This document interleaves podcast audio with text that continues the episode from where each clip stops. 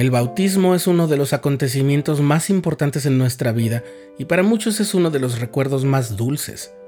No es poca cosa que mediante una ceremonia sagrada, oficiada por un siervo autorizado, se nos brinde la remisión de nuestros pecados y se nos abra la puerta a una nueva vida centrada en Cristo, y además se nos enlace con Dios mediante un convenio. Estás escuchando el programa diario,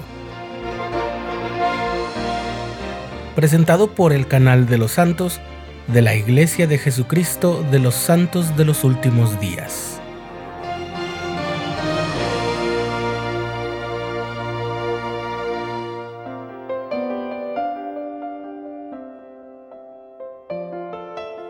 En los días que siguieron a la organización de la Iglesia el 6 de abril de 1830, algunos de los que creían en el Evangelio restaurado expresaron una duda relativa al bautismo. Muchos de ellos se habían bautizado en otras iglesias y muchos lo habían hecho por inmersión, que es la forma correcta.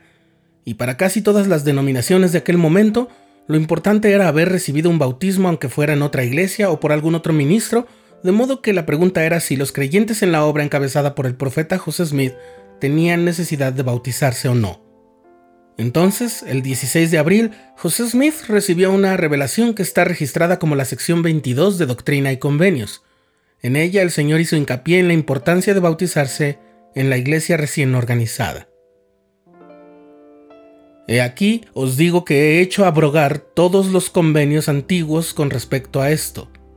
Y este es un convenio nuevo y sempiterno, el mismo que fue desde el principio por consiguiente, aunque un hombre se bautice cien veces, de nada le aprovecha, porque no podéis entrar por la puerta estrecha por la ley de Moisés, ni tampoco por vuestras obras muertas, porque es a causa de vuestras obras muertas que yo he hecho que se establezcan para mí este último convenio y esta iglesia, tal como en la antigüedad. Por tanto, entrad por la puerta como yo he mandado, y no pretendáis aconsejar a vuestro Dios. Amén. Como lo hemos mencionado en otras emisiones del programa diario, el bautismo es una ordenanza que debe ser administrada por alguien con la autoridad de vida. José Smith y Oliver Cowdery solo pudieron llevar a cabo el bautismo el uno del otro cuando hubieron recibido el sacerdocio de Aarón de manos de Juan el Bautista. El quinto artículo de fe lo dice con claridad. Creemos que el hombre debe ser llamado por Dios, por profecía y la imposición de manos, por aquellos que tienen la autoridad a fin de que pueda predicar el Evangelio y administrar sus ordenanzas. Y eso es a lo que se refiere el Señor cuando dice que aunque alguien se bautice cien veces, de nada le aprovecha si no es por la autoridad, que forma parte de lo que ha revelado en su convenio. El elder James E. Talmage enseñó que esa es la razón por la que el modelo dado por el Señor para efectuar el bautismo es que los élderes y los presbíteros que conducen a las aguas bautismales a los candidatos que han profesado su fe y se han arrepentido de sus pecados, declaran que se les ha dado la autoridad y estando comisionados por Jesucristo, los bautizan en el nombre del Padre y del Hijo y del Espíritu Santo. Hasta ahí el elder Talmage.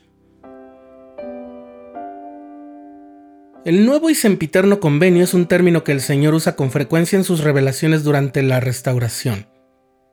El presidente Joseph Fielding Smith dio la siguiente definición. El nuevo y sempiterno convenio es la plenitud del Evangelio.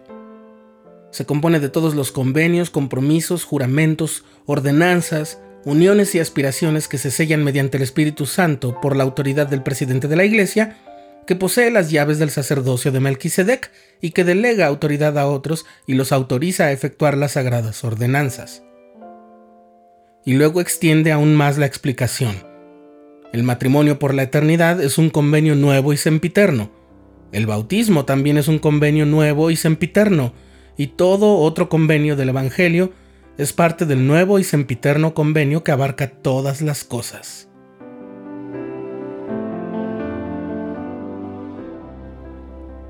El Señor dijo en esa revelación que el bautismo es la puerta estrecha. Para ser miembro de la Iglesia de Jesucristo de los Santos de los Últimos Días es necesario recibir el bautismo y luego recibir el don del Espíritu Santo por la imposición de manos de alguien que también tenga la autoridad del sacerdocio. Y entonces su nombre es inscrito como miembro en los registros de la Iglesia. Sin embargo, es importante recordar que precisamente por la naturaleza de la analogía, el bautismo, al ser como una puerta, no es la meta final. La puerta solamente nos da acceso a ese lugar en el que debemos entrar. El profeta Nefi, hijo de Lei, en el libro de Mormón, enseñó ampliamente sobre el bautismo y nuestra necesidad de seguir el ejemplo de Cristo siendo bautizados. Y entonces dice en 2 Nefi 31, Ahora bien, amados hermanos míos, Después de haber entrado en esta estrecha y angosta senda, quisiera preguntar si ya quedó hecho todo. He aquí, os digo que no, porque no habéis llegado hasta aquí sino por la palabra de Cristo. Por tanto, debéis seguir adelante con firmeza en Cristo, teniendo un fulgor perfecto de esperanza y amor por Dios y por todos los hombres. El bautismo debe ir acompañado de un cambio en nuestra vida, en nuestro corazón. Por eso su simbolismo es el de nacer de nuevo, iniciar una nueva vida.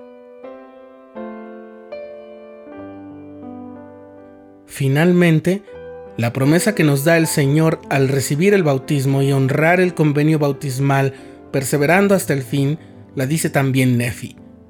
Si marcháis, adelante, deleitándoos en la palabra de Cristo y perseveráis hasta el fin, he aquí, así dice el Padre, tendréis la vida eterna.